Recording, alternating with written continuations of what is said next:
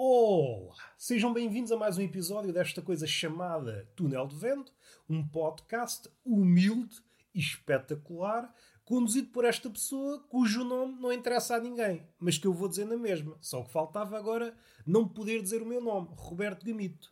Uma figura pançuda, amiga da inércia, que se encontra neste momento, tal como das outras vezes. Já sabem, há tradições que é para manter. Encontro-me deitado na cama, todo descarrapachado, como se fosse uma lapa sonolenta.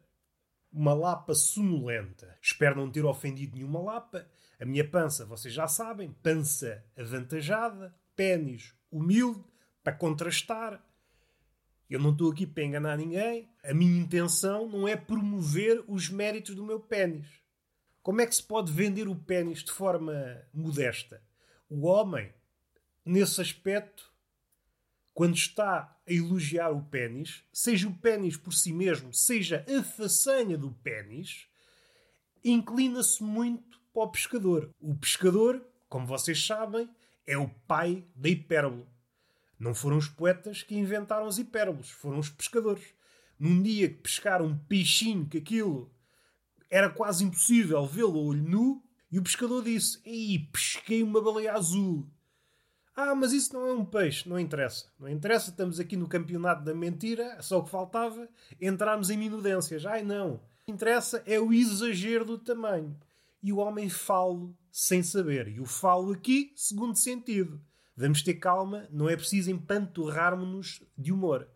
Temos de cortar no humor, disse-nos o nosso médico. O médico até disse: tenham calma, cortem no humor, ponham sal. O sal faz menos mal que o humor. Sem humor, a carne não me sabe ao mesmo. Convive bem sem sal, agora sem humor. Tem que ser uma carne que faz rir o palato. Caso contrário, nada feito. O estômago fica deprimido. Vamos respirar fundo. Sinto que enverdei pelo absurdo, com pezinhos de lã, dando um passo atrás. O homem é um pescador. Exalta absurdamente o pênis e as supostas proezas do pênis no capítulo da proeza, além de exagerar, pode fantasiar. A proeza muitas vezes nem sequer existiu. O homem está a mentir no que toca ao currículo do pênis. Se o pênis fosse merecedor de currículo no LinkedIn, e não entendo porque não o é, se houvesse alguma justiça no mundo, havia uma espécie de LinkedIn onde o homem podia promover profissionalmente o seu pênis, punha lá o currículo, os workshops que frequentou, uh, os cursos. E depois havia lá em baixo recomendações. Mulheres ou homens. Sim, senhor, gostei muito de trabalhar com este pênis. É trabalhador, não vira costas ao desafio. Sim, senhor, um bom colega. Recomendo a todas as pessoas. Epá, isto era bonito. Faz falta. É daquelas coisas que fazem falta. Há tanta rede social por aí e não há uma rede social para o pênis. Eu não estou a exagerar quando digo que o pênis está mal visto no século XXI. A sua reputação está a cair a pique. Faz falta uma campanha de charme. E esta expressão, quando ligada ao pênis, ganha ares de poesia. Entretanto, passou um carro. Já está. Um callback ao episódio anterior. Vamos respirar um pouco.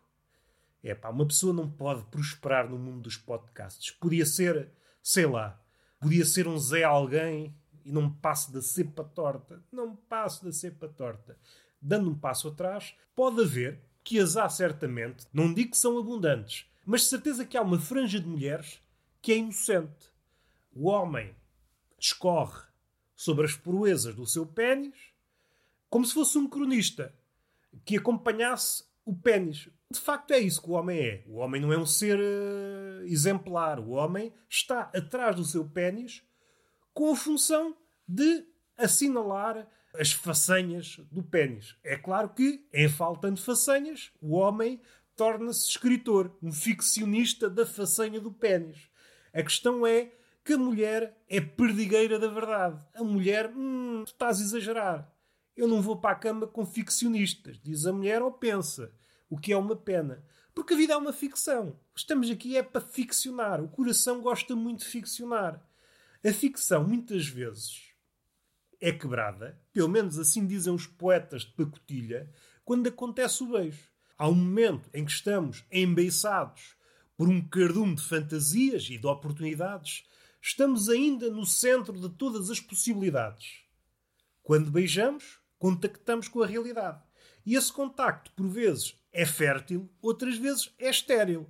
Porque o contacto com a realidade tem dessas coisas. Apresenta-nos as coisas tal como elas são. E nesse momento, as possibilidades que orbitavam à nossa volta, que eram milhares, ao pontapé, esfumam-se e evaporam. Fica apenas uma, duas, três, e mesmo essas rapidamente evaporam. Nós ficamos apenas com uma possibilidade e cabe-nos a nós agarrar a possibilidade, caso ela queira, se ela não quiser, não a agarrem, sejam pessoas educadas.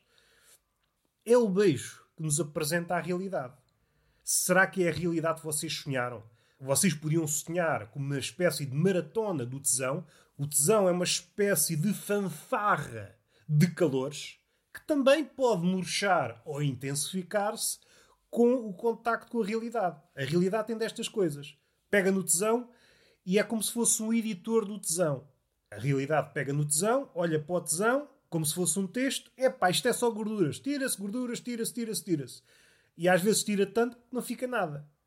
E alguém mais amigo da comida pode estar a dizer: Meu amigo, não tires a gordura. A gordura é o que dá sabor à carne.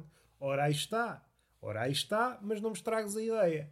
Vocês percebem? O tesão em contacto com a realidade fica encostado entre a espada e a parede. Intensifica-se ou esfuma-se. Ainda assim, quer-me parecer que é melhor que o tesão não fuja à realidade. Caso contrário, vive na esfera do platonismo, do que podia ter sido. E o que podia ter sido são mil e uma hipóteses. Mas nenhuma dessas é palpável. são hipóteses sem corpo. É preferível uma hipótese palpável do que mil e uma sem corpo. Isto sou eu. Voltando ao homem. O homem é o cronista do pênis.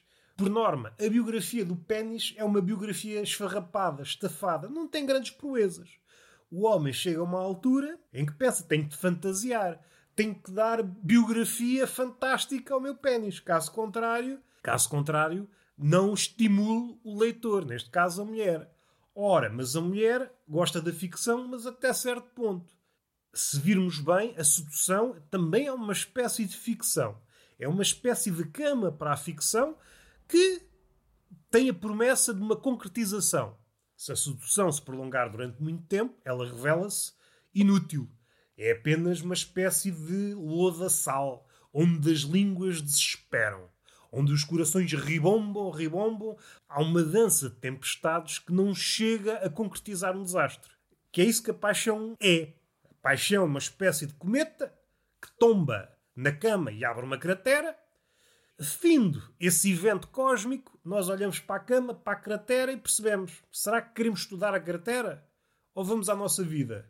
Vamos deixar que a cratera se encha de ervas?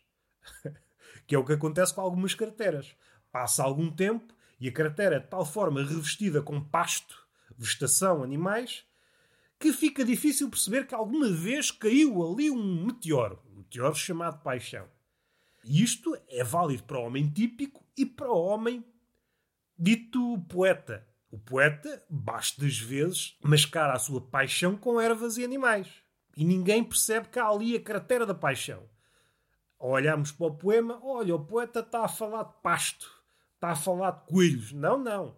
Ele está a falar de pasto e está a falar de coelhos para que o leitor típico não consiga descortinar a cratera da paixão. É assim, meus amigos. Temos de ir mais além. Temos de tirar o pasto. Temos que perceber o que é que o pasto oculta. Temos que puxar fogo ao restolho. É assim mesmo. Vamos respirar fundo outras vezes. Esse cometa, esse meteoro, esse asteroide não chega a cair. Há uma espécie de trajetória que nos conduz a essa afirmação. Olha, vai haver uma tragédia no campo amoroso. Vou levar com um asteroide na cabeça e vou ficar todo parvo das ideias. Mas não chega. É como acontece no mundo real. Há um asteroide cuja rota está a aproximar-se da Terra e depois vai saber, passa milhões de quilómetros ao lado. E isso acontece com a paixão também. Pensamos, ui, grandes calores, e grande fanfarra de calores. E de um dia para o outro, a coisa extingue-se. Olha, afinal não é nada. E o vulcão, neste caso o coração, entra em hibernação. O coração é um vulcão, se não quiserem um vulcão, é uma espécie de urso. É um urso que se acoita no peito.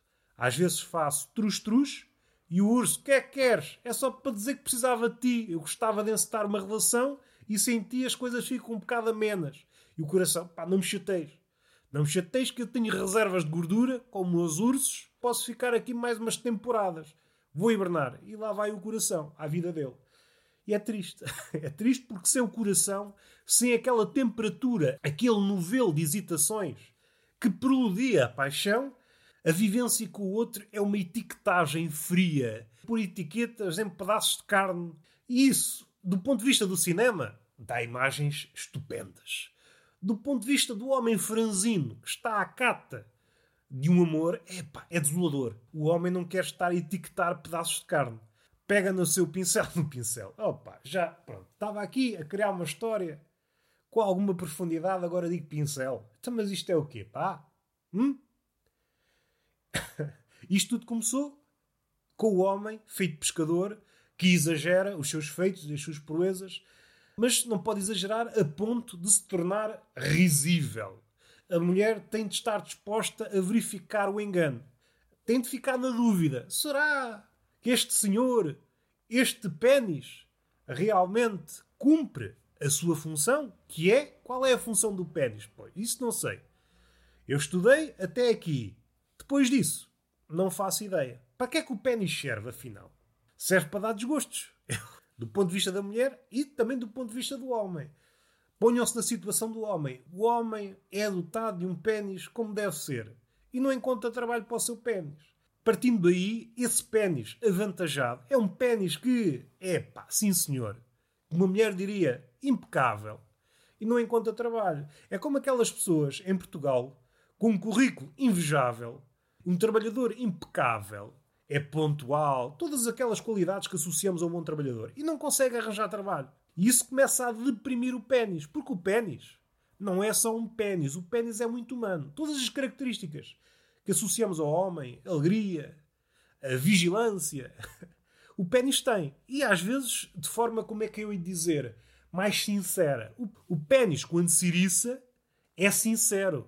O homem, quando diz és bonita, és feia, pode haver ali uma mentira. O pênis não é sacana no elogio. Quando se iriça é porque está a elogiar efetivamente. Não tem segundas intenções. O pênis, desse ponto de vista, é um ser puro. E é uma pena, como hoje em dia, as mulheres joguem na retranca. Ah, recebi uma foto de pênis. Ah, não gosto, não gosto. Estás a receber a foto de um ser puro. Está a mostrar como é, sem máscaras. E no mundo de hipocrisia é algo que devia ser louvado. O pênis devia ser uma referência. Não é caso influências. As influências estão cheias de máscaras e verniz. O pênis não, apresenta-se ali tal como é. Isto é que é uma referência. Faz falta um escritor, sei lá, uma modelo. Quando está naquelas entrevistas, ah, diga-me as suas referências. Inspira-se em quê? E a modelo dizer, inspiro-me nos pênis. Inspiro-me nos pênis porque é um exemplo. É um exemplo. E quando eu sinto que estou a afastar-me da rota, estou a ser mais falsa, volta ao início, volta às raízes, volta ao pênis. Isto sim. Agora, estes exemplos, celebridades, não, isso não interessa a ninguém. E o pênis sente-se excluído atualmente. Há aquela máxima muito propalada nas redes sociais de que todos os corpos são bonitos, gordas, baixas, anãs, tudo, tudo mostra ao corpo e toda a gente é pá, é bonito, etc, etc. Nada a dizer, nada a dizer. Agora, se for um pênis, toda a gente diz: é pá, isso é nojento. Como é que acham que o pênis se sente? Tudo é bonito. Desde a cabeça aos pés, às unhas, tudo e mais alguma coisa. Chega ao pênis. É pá, não, não queremos pênis. Queremos tudo o que é relativo ao corpo humano, pipi incluído, teta incluída. Agora pênis e escroto. Não, faz favor, vocês não são bem-vindos na festa da anatomia humana. É pá, acham que isso faz bem ao pissalho. O pissalho deprime-se. E é claro que depois, numa ocasião em que tem que prestar serviço, não está no seu máximo, porque apanhou uma depressão. Apanhou uma depressão. O homem, apesar de não ser um ser tão eloquente como o pênis, tão verdadeiro como o pênis, também tem as suas mazelas. O homem contemporâneo também precisa ir ao psicólogo. Como é que acham que o homem contemporâneo consegue desviar algum dinheiro para tratar da saúde mental do pênis? Não consegue. No mundo mais justo, o pênis teria uma espécie de psicólogo dedicado a ele. O pênis dizia-me: Olha, Roberto, preciso ir ao psicólogo. E eu, opa, não tenhas problemas. Desatarrachava o pênis, ele vestia a sua roupinha e lá ia ele ao psicólogo. Deitava-se junto à psicóloga sem segundas intenções, e a psicóloga fala-me de si. Só de pensar nisso começa a chorar. E a psicóloga vai buscar umas toalhitas. Vamos respirar fundo, mas faz falta. O homem só pode prosperar quando tem um pênis feliz e vice-versa. Este é o lado oculto do século XXI. E está feito. Beijinho na boca, palmada pedagógica numa das nádegas e até à próxima.